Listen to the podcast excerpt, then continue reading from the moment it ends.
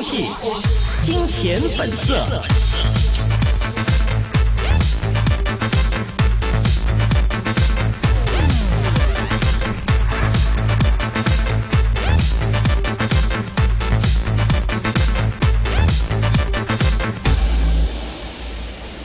好的，欢迎各位来到二零二三年六月二十三号下午的易线金融网的节目当中。那今天的节目是由我丽一还有段姐一起来给大家主持的哈。那今天这一时段呢，我们这个演播室里邀请到了一位嘉宾，我先给大家来做一个介绍。我们要欢迎到的是五菱汽车财务总监兼公司秘书黎世康先生，李总您好。嗨，大家好，大家好。嗯，这个李总也第一次来到我们易线金融网，也是第一次做客呃香港电台普通话台的节目哈。呃，我想跟大家来说一下为什么我。我今天会邀请李总过来，是因为我前段时间呢在香港出游的时候，哎，我发现一个非常奇怪的现象，或者说非常让我惊喜的现象，就是我比如说去打高尔夫球，或者说在一些呃这个球会当中，我会发现他们并没有去选择用国际品牌的一些车，而是在用我们五菱汽车的一些车。然后我带着这个好奇呢，我就回去去 Google 了一下，我会发现现在像五菱汽车这样的一些中国的传统的。车企或者说是中国的这种国货品牌当中的佼佼者，他已经走出中国，走出国门，包括跟日本、跟东南亚都已经有很多的合作了。所以，如果我们大家选择在这个端午假期当中出去出游的话，说不定你在日本、在 东南亚的某些地方就可以看到我们五菱汽车的车了。所以，今天我特别邀请李总到我们的呃节目当中来做客，到我们一纵来跟我们聊一聊，作为一家传统的车企。就是如何走出国门，然后如何在新能源汽车产业这么呃火爆的情况之下，能够在市场当中占有非常重要的一席之地呢？呃，我们话不多说，首先来请教一下李总，第一个问题就是像五菱汽车这样的传统的车企，在面对新能源车的到来的时候，呃，你们存不存在这种转型，或者说转型有什么样的难度吗？哦，这个应该怎么说呢？就是从这个汽车行业的这个变化，就是最近都比较一些大的改变的，就是朝向新新能源汽车方面的这个转型的。就呃，传统汽车跟新能源汽车在功能方面呢，是有一些比较大的一些转型跟提升的，也可以预计得到了。未来的这个用家就是车主了，他基本上这个传统汽车的都呃不能够满足他们的这个特别的这个需求的了，所以在这个行业发展方面呢，朝向新能源汽车发展呢，这个肯定是呃不能改变的这个趋势，发展呢只会越来越快。那作为呃。传统的企业了，五菱汽车在这一方面呢，也面对这个市场的这个改变，这个行业的改变，也不能够就是缓慢下来。我们一定要面对这个事情，就能够呃不足这个行业改变的这个机会。但是在这个。汽车产业了，它不是一个小的产业了，通常都是一些大的产业了。在转型的过程里面呢，肯定是面对很多的这个挑战的了。嗯，因为它在这个技术方面，在产业链方面，都一定要做出一些提升跟调整，来面对未来的这个需求。另外，在这个过程里里面呢，也不是一个短的过程，在成本方面呢，肯定也会有一些呃充值的了。就呃，五菱作为一个老牌的车子呢，在呃行业里面呢，我们都有几多年的经验，嗯，很多年的这个经验了。在过去呢这个行业也是我们经历过高高低低，嗯，也在这个呃这个过程里面呢，也面对一些不同的困难，但是我们都能够。呃呃，透过我们的这个管理团队跟我们行业的经验经验呢，来一步一步让我们呢提升到一个现在的这个台阶。我相信呢，就是呃，在未来了，因为呃，现在国家也是在这一方面有规划，还有呢，就呃，在新能源方面呢。也是中国的这个汽车产业呢，也是比较走的比较呃快一点的，呃前头一点的。五菱呢，如果是大家留意呢，我们在这个新能源方车方面呢，也是有我们的布局。面对这个挑战呢，是呃只能够就是呃会 会带来我们很多的这个机会，也希望我们的在这个过程里面呢，能够补补足这个机会，让让我们的企业呢来逐步的发展，去到另外一个台阶。嗯嗯。其实从李总的这个话当中，我能听到的不是说像新能源车企的那种，就是呃喊口号这样的一个感觉。我反倒是觉得，从传统车企角度来说，我们呃是一步一个脚印，扎扎实实的去在做转型，而不是说像前一阵子我们看到这个热搜榜上，包括今天早上还在挂的说 PPT 造车这种，我们绝对是没有这样的。那我想来请问您一下，就是从现在整个布局而言，您觉得中国的车企在全球车企当当中，它的地位和市占率的情况又是如何的呢？中国的品牌呢，我可以说呢，都是最近，呃，开才开始呃比较呃在竞争方面呢能够有一些突破，但是呢，这个刚才说的这个汽车行业的转向新能源方面的这个改变呢，其实对中国汽车的品牌呢是一个很好的一个很好的机遇来的。就呃，或者是我们都看一看这个数据了，在二零二二年呢，其实中国产的汽车品牌呢，在全球的市场呢，占比呢是八达到已经达到百分之十九点五了。嗯，当然，当年呢，如果是相对我们的日本的竞争对手啊，日本啊跟欧洲的这个差距还是有一些差距的。嗯，但是因为这个呃汽车行业的发展呢，朝向这个新能源方面呢。相信这一方面呢，就对这个中国品牌呢，会有一个很好的一个帮助。嗯，预计得到呢二零二三年呢，呃，在中国在全球的这个占比呢，会中国品牌会超过百分之二十呢，这个是必定的了。嗯，另外这个出口方面呢，我们也达到超过三百万辆的这个指标呢，也是必定的了。哦，估计这个二零二三年呢，有这样的数量。呃，中国的品牌呢，应该会超过呃日本的品牌，呃，成为一个呃自主品牌最高销量最高的一个国家，单一个国家。五菱汽车呢，其实在面对这个也是全球的汽车的这个改变呢，我们都有一些布局的。呃，特别是因为我们过去我们整车方面呢，虽然我们是零部件，但是我们都有这个整车的这一方面的业务。我们整车的业务主要就是呃物流车啦，嗯，跟这个专用车这一方面呢，传统的现在就已都已经转型到这个电动跟新能源这一方面了。我们在这一方面的布局呢，其实也不是今天的事，也已经有呃过去几年的一个计划。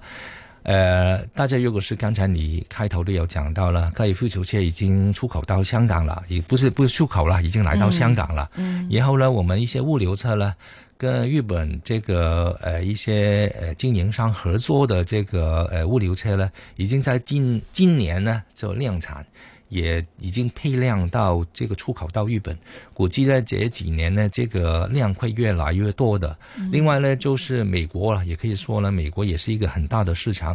也已经呃有出口到美国。这个都是一些在我们在业务方面跟这个产品方面的一些突破，因为你要满足得到日本跟美国的这一方面的这个标准呢，不是这么容易的。但是，呃，可以试试看得到，我们有这个能力，也有这个之前的一些布局了，一些计划了，也已经成功开拓着一些比较呃传统的一些市场啊，汽车市场。嗯，这么听下来，东南亚、日本，包括中国香港地区，还有美国等等啊，特别是在像新能源的这种物流车，还有专用车，就是这种商用车的领域，我们的布局还是非常的大的哈。那呃，我再来请教你一个问题，就是其实各大车企都在转型的过程当中，有些说我的技术是最好的，呃，我的能力是最强的，我的市场占有率是最高的，包括您刚刚也讲到了全球的这个汽车市场当中，中国的汽车未来占有率、市占率要达到百分之二十左右。那五菱汽车在其中，或者说我们在其中的这个特色是什么呢？就是别人怎么能够一下子记住我们呢？这个就要看一看这个呃，这个车的这个企业的一些它的定位跟布局。我们呢哈，这个我们的这个一直以来呢，都是一些比较普罗大众的一些汽车，我们是面对的一些呃广大的这个市场。另外呢。呃，我们过去的这个历史呢，也是呃，一个行业这一方面呢，这个发展呢也是朝着这个商用车这一方面比较为主的。呃，在商用车的市市场里面呢，肯定是我们定位目标的一个重大的一个呃重点的了。我们其实的背景，我们是整个产业链都有我们的这个角色的。我们也做这个呃传统的发动机，呃，现在也慢慢转型到这个混合动力，跟一些电机电控的这一方面，这个新能源动力系统这一方面的这个产业了。另外在零部件方面呢，就也是从传统的这个零部件，呃，也转，因为这个这个都都有一些改变的了，肯定是就电动车的一些零部件方面，譬如说是可能大家都在市场留意得到的，就是有一个五五菱的 mini EV 啦，这个是卖的很 很这个量很大的，我我们这个这个电动。这个呃电驱桥都是我们供给他的，就是去年已经达到突破一百万辆的这一个，所以呃怎么说呢？就我们面对这个广大的市场，也不单一是一个呃整车方面的零部件方面，我们都有我们的这个角色的。就未来也可以想象得到，就是在我们的客户慢慢开拓他新的车款里面呢，我们在这一方面的角色呢，会呃会越来越大。呃，在这个电动化或者是在这个汽车行业信息化方面呢，肯定呢在智能化方面呢，也是有一些呃将来的这个商机。呃，其实现在我们的这个呃。专用车了，观光车这一方面呢，都已经呃有一些无人驾驶的这个这个车在呃一些整区里面已经在在使用的了。呃，另外在物流车方面呢，我们的这个无人驾驶的物流车也已经呃实现了这个订单。也也有一些了，可能大家也留意得到了，有一些可能在景区里面的一些太空舱的无人接驳车，我们也已经研发好，也已经达到这个量产的这个阶段。但是当然在这一方面呢，也不是单一我们呢这一方面单独来看研发的，我们都会在这个过程里面呢，可能跟一些合作的一些伙伴来共同研发，因为实际。这个汽车的这个这个改革了，它是应该涵盖的这个这个这个范畴呢，会很广的。嗯嗯，哎，那我觉得哈，比如说我看到一些，比如说像魏小李这样的呃车企的时候，我会。有一点点的不相信他们，原因是什么？原因是我觉得他们所有的东西都是拼凑出来的。这个我也不怕说在一线金融网当中跟大家去讲。就现在很多新能源车企，无论是崛起的那些，还是已经倒下的那些，它可能只是一个呃组装。比如说我把 A 公司、B 公司、C 公司这些零部件拼到一起。但是我刚刚听完李总介绍，我感觉到我们从传统车企来说，我们自己有工厂。嗯，我们自己有整个产业链。您也说到了，我们上下游的产业链非常的完善。那么，当一个呃我们这样的车企，它在做新能源布局的时候，我认为大家是没有困难的。就对于你们来说，转型非常简单，我只要在我现在的现有的这些汽车零部件当中加一个电池就可以了。那你们觉得现在遇到的比较大的困难，或者是市场当中挑战是什么呢？其实汽车这个行业呢，它的产业链真的是很很长、很负责的，也怎么说这个新的这个。整车的这个新能车、新能源车，它它就不可能就整个产业链都能够涵盖得到的了。其实它能够达到整车这一方面推出一些市场应售的新款的这个车呢，其实都已经很一个很很成功的一个企业了。但是五菱呢，就历史方面就我们有一些不同了，因为我们是从这个呃中国第一台这个面包车做起来的，我们整个。我们有零部件这一方面的，我们自己的这个核心的这个这个这个这个这个业务了，这个也也不可能我们走进了这个新能源就放弃我们这个零部件的业务了，嗯，的嘛，这个就是有我们我们的传统的嘛。但是这个其实怎么说呢？因为这个。我我从我的角度来过来看，这个都不是我们的包袱来的，反而这个就是我们一个一个竞争方面的一个核心的竞争力，嗯，的一些提升的。因为实际可以说，就你整个这个新能源车，你要推出，比如说是发动机，呃，你你你你你转型到这个温合动力，呃，你如果是有发动机，你这个这一方面的这个技术呢，这个就就搭载你自己的发动机，这个是肯定是有是有优势的。对啊。另外在零部件方面呢，也动当中也有一些改良的，譬如说是一些呃。零件的这个原材料的这个使用，或者是现在也也怎么说呢？这个现在你你讲这个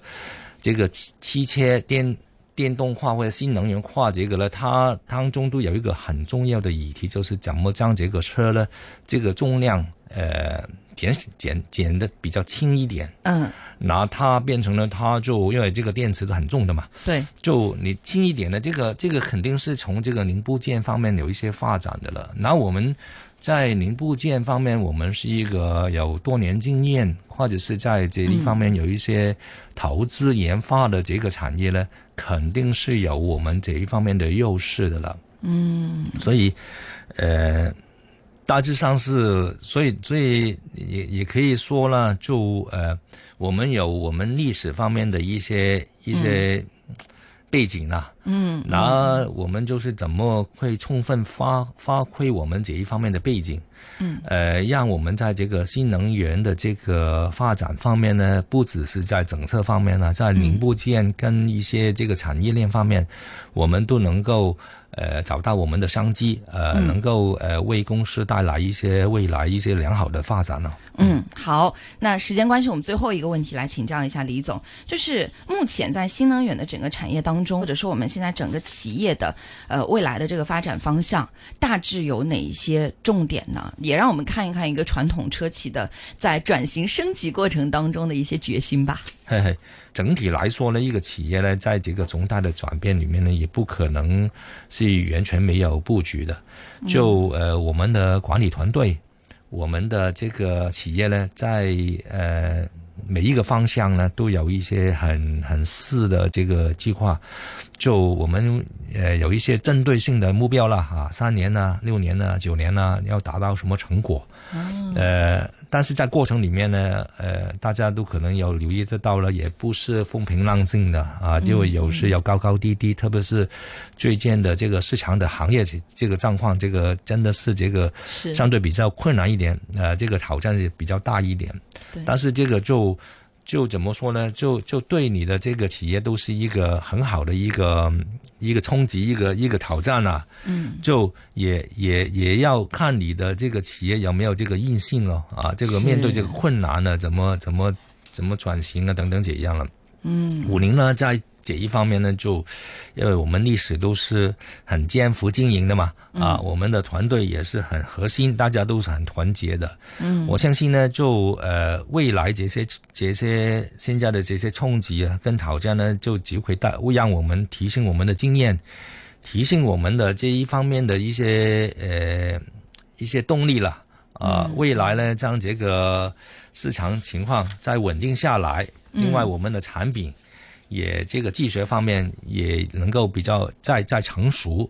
的话呢，这个是我们呃收成的这个一个阶段的了，所以这个肯定我很有信心的。好好，谢谢李总在这一时段给我们带来的分享啊。那今天因为时间关系，我们暂时跟李总先讨论到这里。我们也期待说，像呃五菱汽车，其实不仅仅是五菱汽车，就是我们整个传统车企当中的这些老牌的一些呃品牌，能够更多的在转型升级过程当中找到适合自己、找到呃顺应自己的这个企业发展的这条路。再次感谢李总做客我们易线金融网的直播间，谢谢，谢谢大家。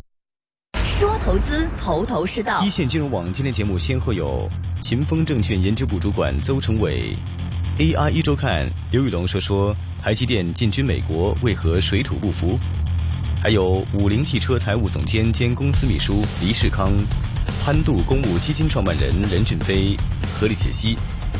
先主持袁立一、段杰，紧贴理财创投第一线。AM 六二一香港电台普通话台，星期一至五下午四点到六点，一线金融网。金融网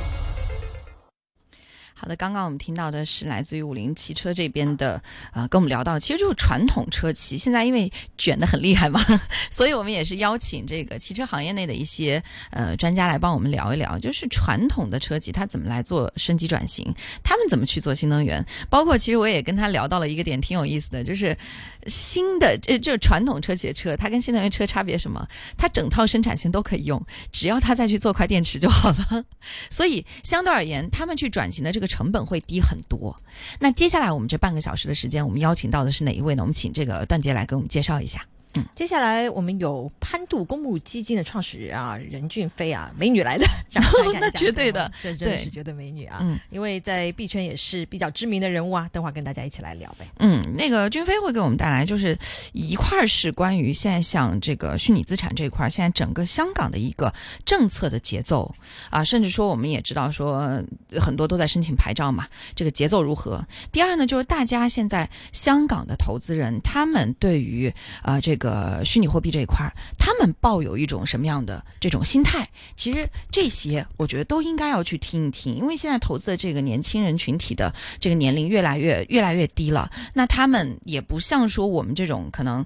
年纪稍微大一点的哈，就盯着这个股票，盯着一些呃基金呃怎么稳妥怎么来。大家如果想要更好收益的话，可能会寻找一些嗯收益比较高，但是风险又相对可能稍微大一点点的。所以具体这一块虚拟货币接下来怎么投资？有什么样的节奏？我们希。